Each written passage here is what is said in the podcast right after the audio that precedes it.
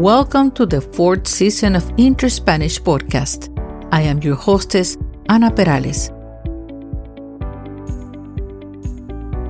In this podcast, you will listen only to interesting short stories in a variety of topics, spoken slowly and clearly in Latin American Spanish to help you understand spoken language. Here, you won't find grammar lessons, verbs, or vocabulary drills. Nah, just interesting stories to enjoy. You will find the free transcripts to this episode in the website link, in the tab directly behind the show notes. Y ahora en español. Gracias por acompañarme una vez más. Espero que disfrutes de este episodio. Comenzamos.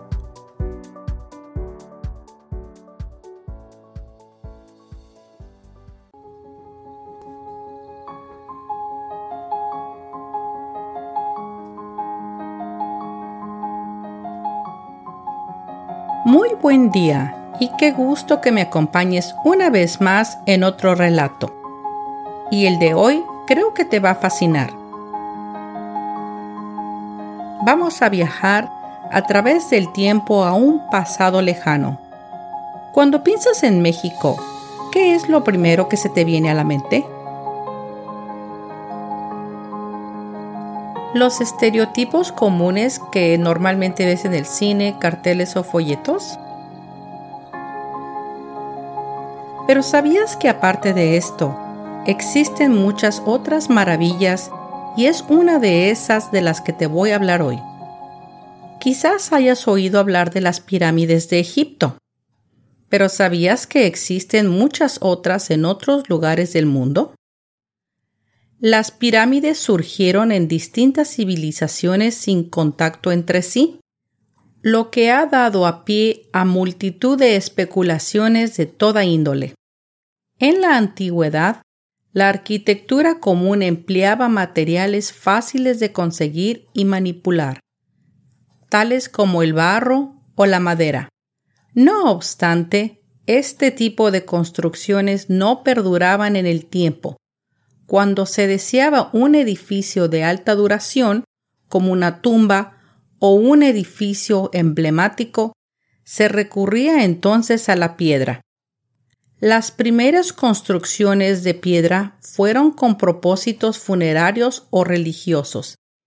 Y tanto en Egipto como en las Américas, las pirámides más sencillas consistían en simples apilamientos de piedra, pero las grandes pirámides monumentales requirieron un enorme esfuerzo, habilidad, ingenio y capacidad organizativa para su construcción.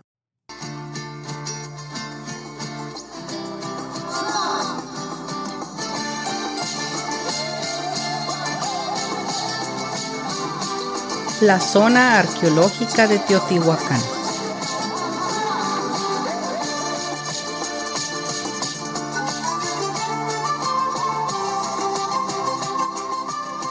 Hola, hoy vamos a explorar la magnífica zona arqueológica de Teotihuacán.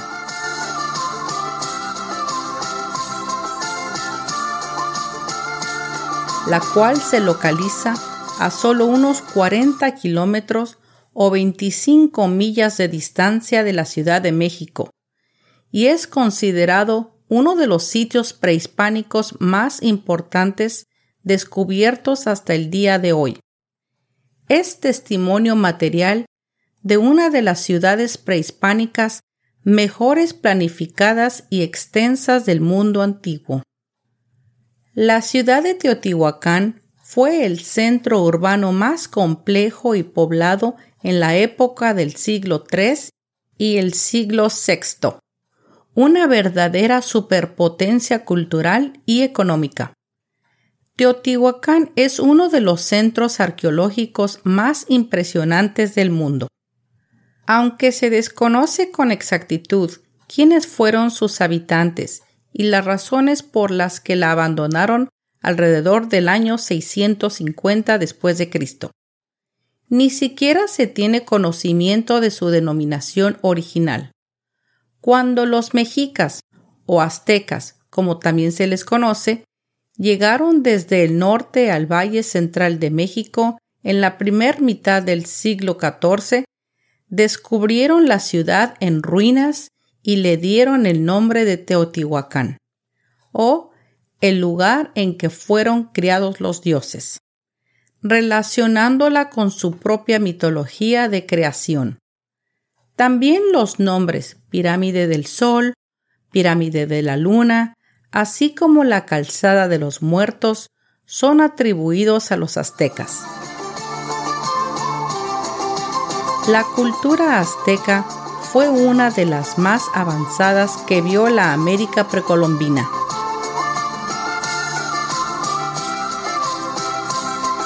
Basado en un sistema de gran poder y apoyo por su grandioso ejército, el imperio azteca dominó durante dos siglos el sur del México actual y Guatemala.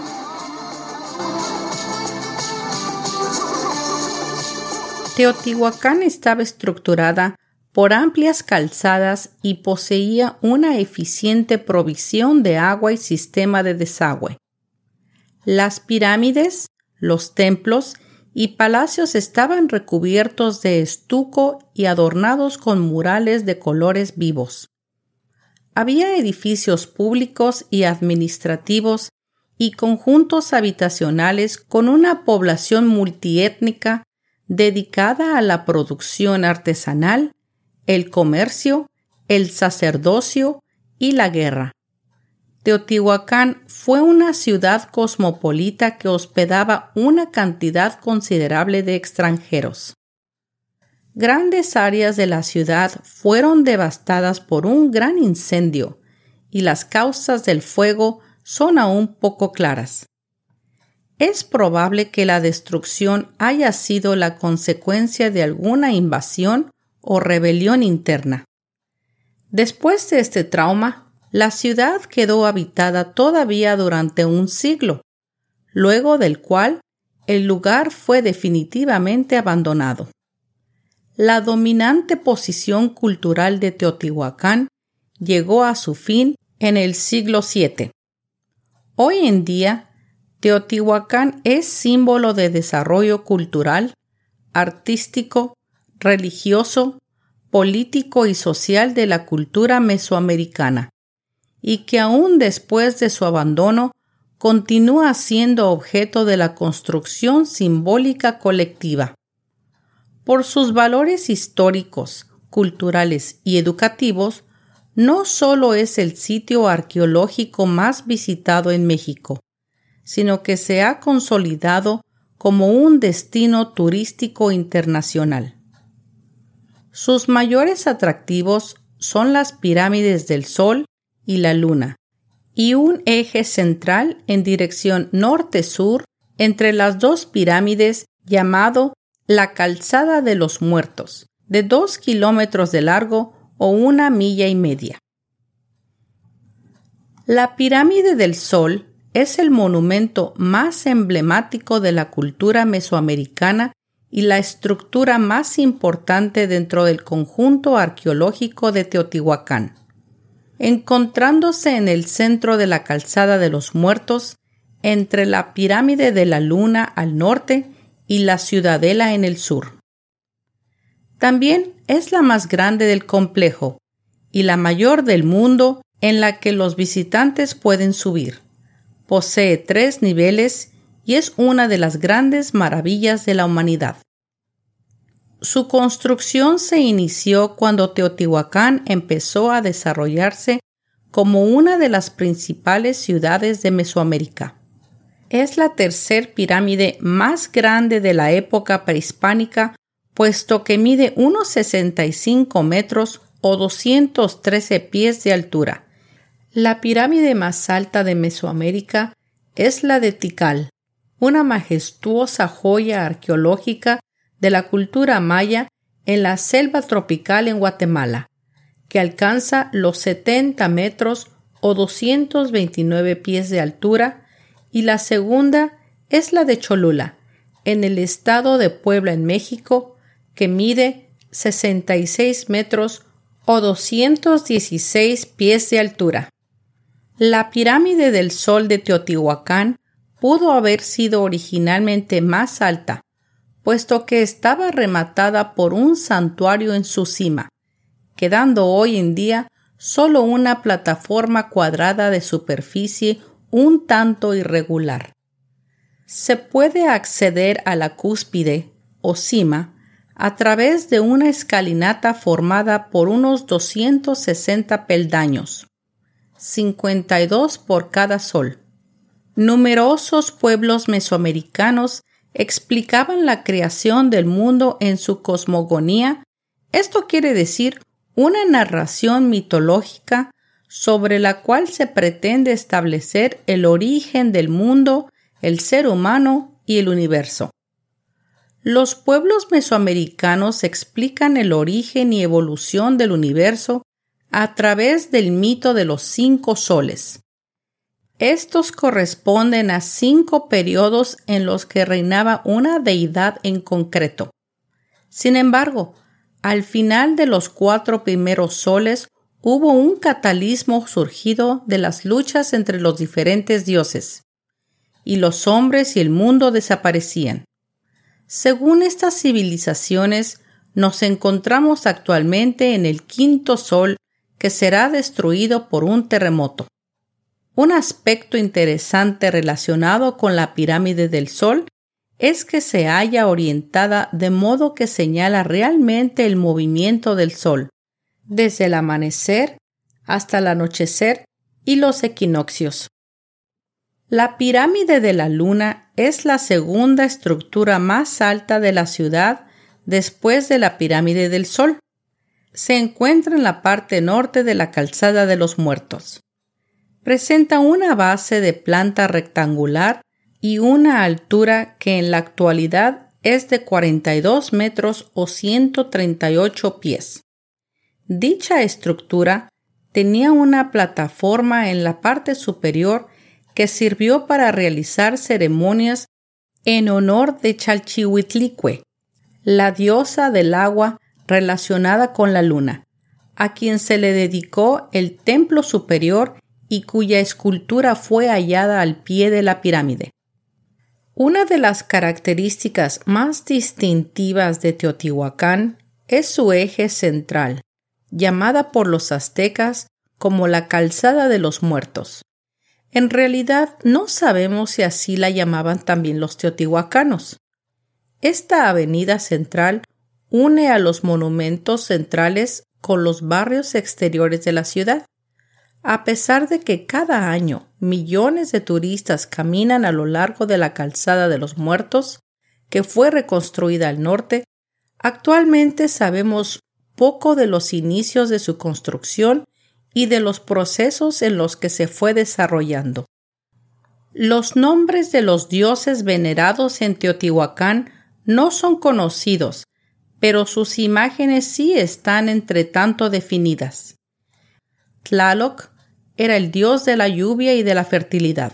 Se le invocaba para agradecer su intervención cuando las cosechas eran exitosas en aquellas épocas donde la sequía se apoderaba de los campos. Además se cuenta que Tlaloc era el esposo de la diosa Chalchihuitlicue, con quien se reconoce como deidad del agua y del amor, la belleza y las aguas del río, lagos, tormentas, mares, protectora de los navegantes y patrona del bautismo. Tlaloc y Chalchihuitlicue tuvieron muchos hijos a quienes se les llamaba Tlalocas, que son las nubes del cielo. Quetzalcoatl es una serpiente de cascabel con plumas del pájaro quetzal. La serpiente emplumada era la responsable de la fertilidad de la tierra y de la vida misma.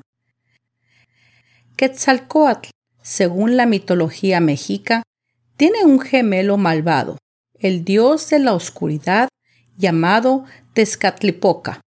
Y mientras Quetzalcoatl era el creador del mundo, Tezcatlipoca lo destruía. Tlaloc y Quetzalcoatl eran dos de los dioses más importantes de Teotihuacán. La enorme riqueza de Teotihuacán se basaba sobre todo en su monopolio de la obsidiana o cristal volcánico. Su color es oscuro, aunque puede variar según la composición, pero es típicamente negra. En las cercanías de la ciudad se encuentran los yacimientos de obsidiana más importantes de Mesoamérica. Otro valioso producto de exportación era la cerámica, en especial las espléndidas vasijas cilíndricas de tres patas. La influencia de Teotihuacán se refleja sobre todo en las artes y en la arquitectura de Mesoamérica. Es en Teotihuacán donde se desarrolló el estilo de construcción de las pirámides que influenció la arquitectura de muchas regiones de México. Teotihuacán se incorporó a la lista de sitios considerados como Patrimonio Mundial por la UNESCO el 11 de diciembre de 1987. Teotihuacán se localiza a aproximadamente 40 kilómetros o 25 millas al noroeste de la Ciudad de México, en el Estado de México. Para llegar, debes tomar la autopista México-Pachuca y continuar por la desviación hacia Pirámides. Si piensas visitar Teotihuacán y piensas subir a las pirámides, tienes que tener en cuenta el clima. En esta zona de México, el clima suele ser cálido por el día y fresco por las noches, depende de la estación. En los meses de mayo a octubre hay más posibilidades de lluvia. Mira bien la previsión climática. Lo importante de tu visita a las pirámides es que lleves una cámara fotográfica o tu celular. Tus redes sociales te lo agradecerán pues no hay mejor lugar fotogénico que este. No olvides llevar suficiente agua embotellada y mejor si es reusable, pues en días de calor es esencial, así como también lo son la protección solar, lentes de sol y sombrero, puesto que en las pirámides no hay sombras. De niña recuerdo mi primera visita a Teotihuacán con mi familia. Fue todo un espectáculo increíble al ver tan grandes maravillas desde los ojos de una pequeña, quien no entendía en su totalidad lo que observaba y no tenía una amplia apreciación por su contenido cultural. Ahora, ya de grande, regresé una vez más a la zona arqueológica de Teotihuacán pero ahora ya armada con una experiencia y conocimiento cultural e histórico de la zona. Es muy diferente leer sobre las pirámides que estar ahí, en persona, deslumbrado por estas maravillas mesoamericanas. Puedes poner tus manos sobre las rocas y los muros y si cierras tus ojos casi puedes sentir como si te transportaras al siglo III e imaginar quiénes fueron aquellas gentes que construyeron todo esto y quienes vivieron ahí.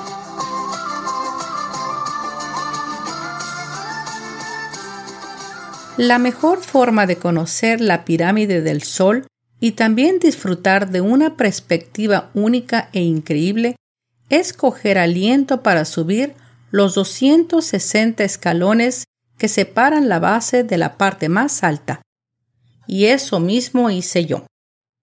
Aunque los escalones son bastante regulares, en un momento del ascenso, estos se vuelven mucho más estrechos, por lo que si tienes vértigo, conviene ir con calma y asegurando los pies para no tener ningún percance. Al llegar a la cima, puedes descansar, tomar muchas fotografías y disfrutar de una de las vistas más bellas de Teotihuacán. El descenso es mucho más fácil, pero de igual manera debes de tener mucho cuidado y tomarte tu tiempo hasta llegar a la calzada de los muertos. Puedo sentir el sol en mi cara y la brisa jugando con mi pelo, y esto me permite darme cuenta de que Teotihuacán es una de las más brillantes culturas que han existido en el Valle de México, principalmente por su imponente arquitectura, sus cultos religiosos, su organización social y su organización económica. Miro a los visitantes caminando, tomando fotos y gozando de su visita en estas ruinas. Y me pregunto, ¿también ellos pueden oír las voces de nuestros antepasados y los sonidos de las danzas culturales? pueden en su alma sentir también aquel orgullo de ser descendientes de Quetzalcoatl. Y si son visitantes extranjeros, ojalá y hayan obtenido un poco del conocimiento de esta región.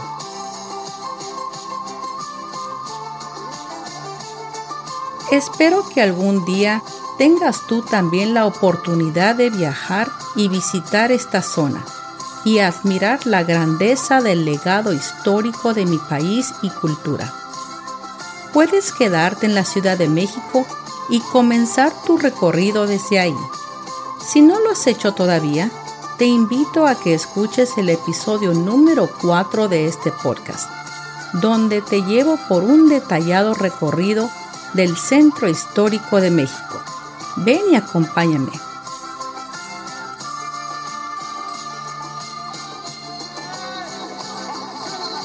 Y así, con los brazos abiertos me despido. Bienvenidos a México.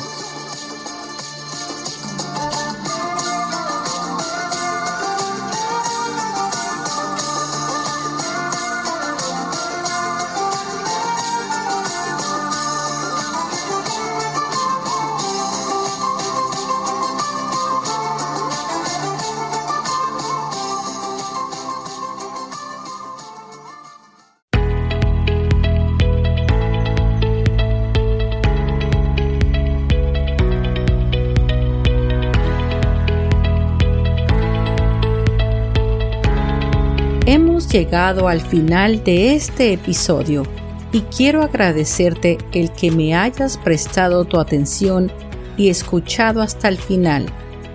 Yo espero que hayas disfrutado de esta narración y quiero invitarte a que entres a mis redes sociales de Interspanish. Ahí encontrarás más información y algunas fotos sobre los episodios. También puedes comentar hacer preguntas y comunicarte conmigo. También quiero invitarte a mi nuevo canal de YouTube, donde podrás no solo oír los episodios, pero también verlos. Son como una especie de mini documentales. Son pocos, pues voy empezando, pero creo que te van a fascinar. Suscríbete, hazle like y comenta y dime qué piensas para que pueda mejorar el canal. Yo te lo voy a agradecer.